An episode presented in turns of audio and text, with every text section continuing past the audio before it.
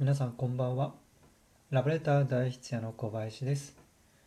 えー今日はですね天使に出会う方法ということで、えーちょっとねなんかこうスピリチュアルな霊的なね、えー感じがあるかもしれませんが、えそういうお話ではないですと。はい。でえっ、とまず冒頭ですねえー一つのちょっとエッセイをご紹介したいと思います。うん、皆さんあの中島ラモさんっていう作家の方ご存知ですかね、まあ、有名な方なので、えーご存知の方多いと思うんですけども、まあ、その中島ラモさんのエッセイに「その日の天使」というエッセイがあるんですね。はい、でそのエッセイをですねちょっと一部抜粋になるんですけども読み上げてみたいと思います。えー聞いてください。一人の人間の一日には必ず一人その日の天使がついている。その天使は日によってさまざまな容姿を持って現れる。少女であったり子供であったり酔っ払いであったり警察官であったり生まれてすぐに死んでしまった子犬であったり。心技体ともに絶好調の時はこれらの天使は人には見えないようだ。逆に絶望的な気分に落ちている時にはこの天使が一日に一人だけ差し使わされていることによく気づく。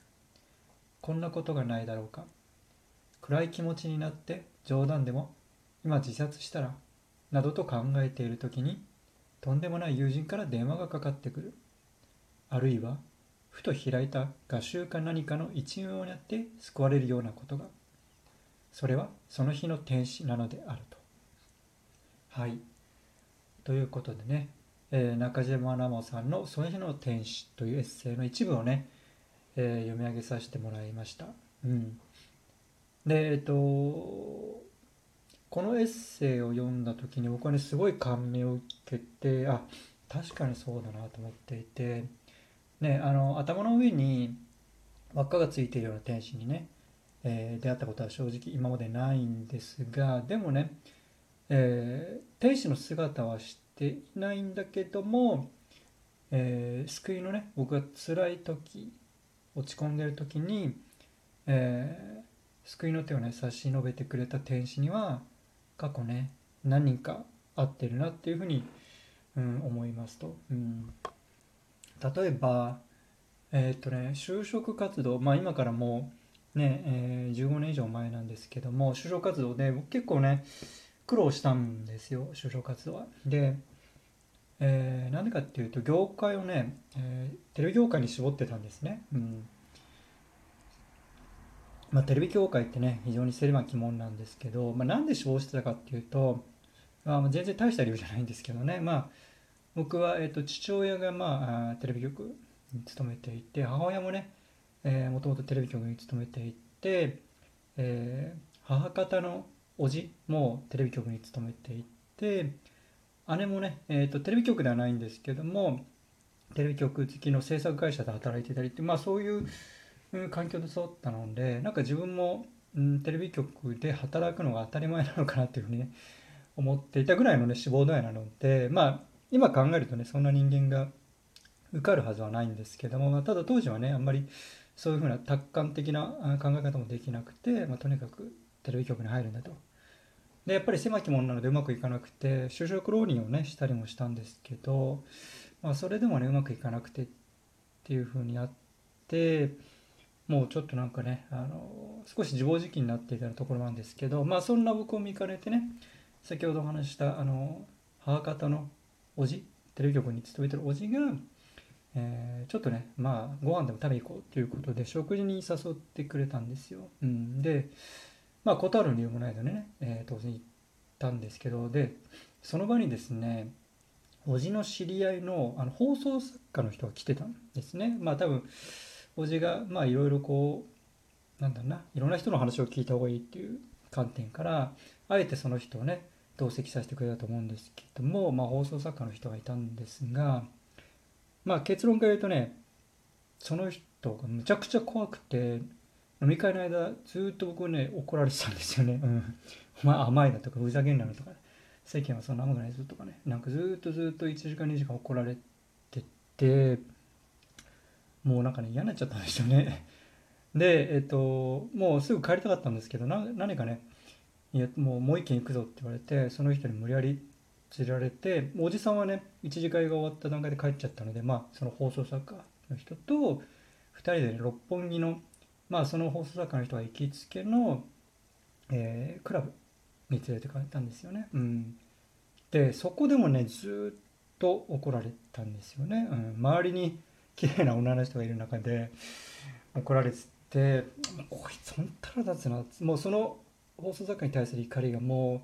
うその就職活動とか世の中に対しての怒りに変わってもうあもうやめたと。もう就職しないと。いうふうに怒られながら僕は決意をしてたんですよね。うん、でまああの怒られなつつもまあお酒をちびちび飲んでたので、まあ、すごい泥酔をしてですね僕はもう一人でそのお店を出て六本木の路上でもう寝転がってたんですよ。はい、でえっ、と寝ててでパッとね誰かに起こされたんですよね。うん、でパッと目開けたらば、えー、そのクラブにいた、えー、女の人がなんか水を持ってねあの僕をこう起こしてくれたんですよね。うん、でまあそのね僕がこう 一人で酔いつぶれてね転がっててでもうその時間すごい、えー、時間もね終電がないような時間で、まあ、たまたまその女の人がね僕の存在に気づいて声をかけてくれたっていう感じなんですよね。うん、で、うんまあ、その女の人はすごい優しい人でね、まあ、今からもう電車もないだろうしっていうことで、えーとね、その女の人の家にねあの泊めてくれたんですよ。うん、すごい親切ですよね。ねなんかまあその、ね、行きつけのお客さんが連れてきた人とはいえねもう全然知らないようなね若造を自分の家に泊めてくれたって、まあ、今考えてもねなぜそんな優しくしてくれたのかなっていう感じなんですけど、まあ、泊めてもらってでいろいろ話していったらねなんかその人僕と同じ大学だったりとかあとなんか趣味なんかもね同じくスキーが好きだったりしていろいろこう話していてもう夜中の3時とか4時ですよね。あのビールお互い飲みながらねその女の人の家で話していってでまあいろいろ話をしていく中でねなんかこういう大人の人がいるんだったらねやっぱりもう一回ねあの就職活動頑張ってみようとか社会にね出れるように頑張ってみようっていうふうに、うん、思ったんですよね。うん、なんかすごい不思議な感じでしたね。多分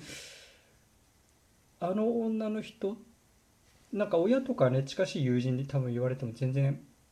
考えは変わらなかったと思うんですけどもその人に言われたことはなんかスッとすごい頭に入ってきてあもうちょっと頑張ってみようかなと思えたんですよね。うん、でその人のこうなんかパジャマをね借りて普通に寝てなんか翌朝に普通に車で最寄りの駅まで送ってもらって別れてもうそこからは当然ね何の連絡も取ってないですし20年近く会ってないですし今後も多分会うことないんですよね。うん、だからそう今振り返って考えてみるとまさにあの人はねその日の天使、うん、救ってくれた人だなっていうふうに思ったりしますと、うん。まあ、それ以外にもあって、えっと、高校の時かな。なんか別に高校生活に不満があったわけじゃないんですけどなんとなくこうあなんか学校行くの嫌だなプッと思って一人でね電車乗ってこう 街をぶらついてたんですよね。うんあブラブラしてたらなんかねいきなりその上下の真っ白なスーツの明らかにこう肩着じゃない人に急に声かけられて「学生今からパチンコ行くぞ」っていきなり声をかけられたんですよね。でなんかその人と2人並んでこうパチンコ打ったっていうのがあってでなんか分かんないですけどその日からそのその日だけなんですよね。で次の日からはなんかあ不思議とやっぱり学校行こうっていうふうになんか思ったりしたっていうのがあったり、うん、なんかその時はねもしかしたらその人に出会ってなかったらそのままずっとね学校休み続けてたかもしれないんですけどなんかそういうことで悩んでる自分がそのね敵とは思えない人に急にパチンコに誘われて2人で並んでパチンコ打ってたらなんかバカらしくなったんですよね。うん、で翌日からも普通にずっと、うん、学校行って卒業してっていうのがあったのであの人もやっぱりうん、なんか白いスーツを着た天使だったと思うんですよ。あの、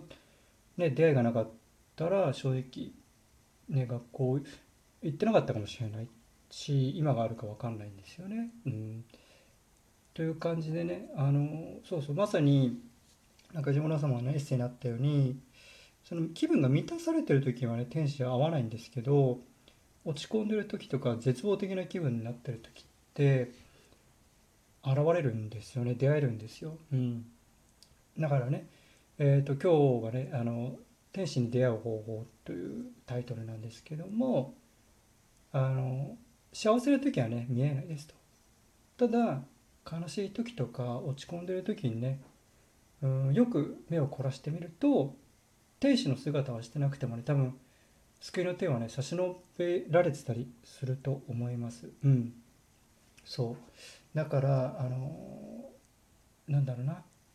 よくよくこう目を凝らしてね見てほしいと、うん、天使はね絶対辛い時にはそばにいると、うん、いうふうに僕は思いますしそれは自分のね実体験からも、うん、言えますのでなんかあの、ね、自分は一人なんだとかね誰も助けてくれないんだというふうにね思う必要がなくてねあの絶対絶対ね天使は現れるので、えー、信じてね、えー、もらいたいなと思っていますと。はい、ということでね、まあ、今日はちょっとなんかいつもとねあの違うテーマでね、えー、話をしてみましたと。はい、えー、ではね最後まで聞いていただきありがとうございました。また次回お会いしましょう。さよなら。